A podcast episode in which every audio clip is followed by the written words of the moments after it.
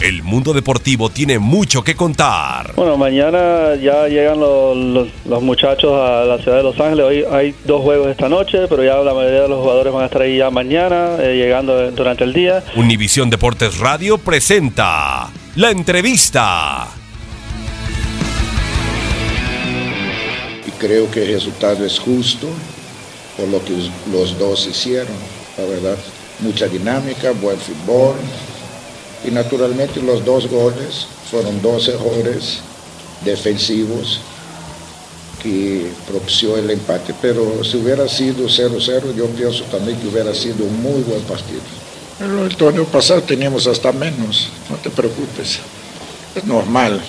Los dos equipos intentaron este, meter un gol para sacar ventaja y naturalmente que hay ciertas jugadas que el jugador en la cancha tiene que tomar una decisión.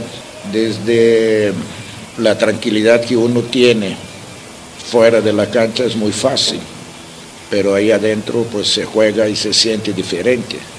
Y los jugadores toman las decisiones y cuando son atinadas, naturalmente que siempre aplaudimos.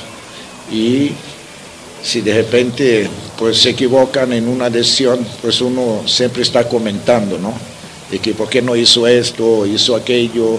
Yo pienso que son jugadas que tienen que tomar decisiones en fracciones de segundo y naturalmente cuando se toma adecuadamente, pues por esto los jugadores valen tanto.